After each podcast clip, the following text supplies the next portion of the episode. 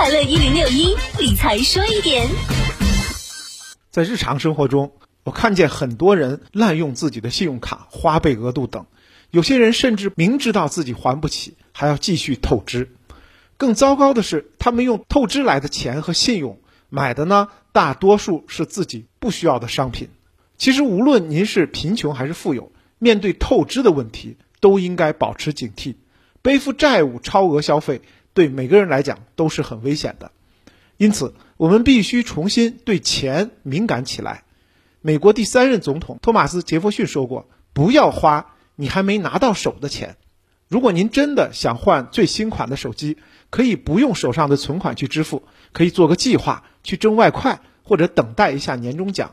有时候呢，用这种延迟消费的方法，您会发现手上真的有额外赚取的钱，您反而不那么想买新手机了。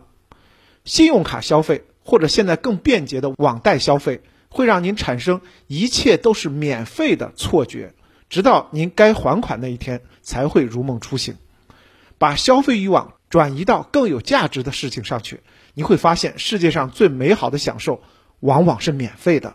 有时候不需要靠买东西来体会快乐的感觉，而借债消费的感觉其实很糟糕。理财说一点，我是程涛。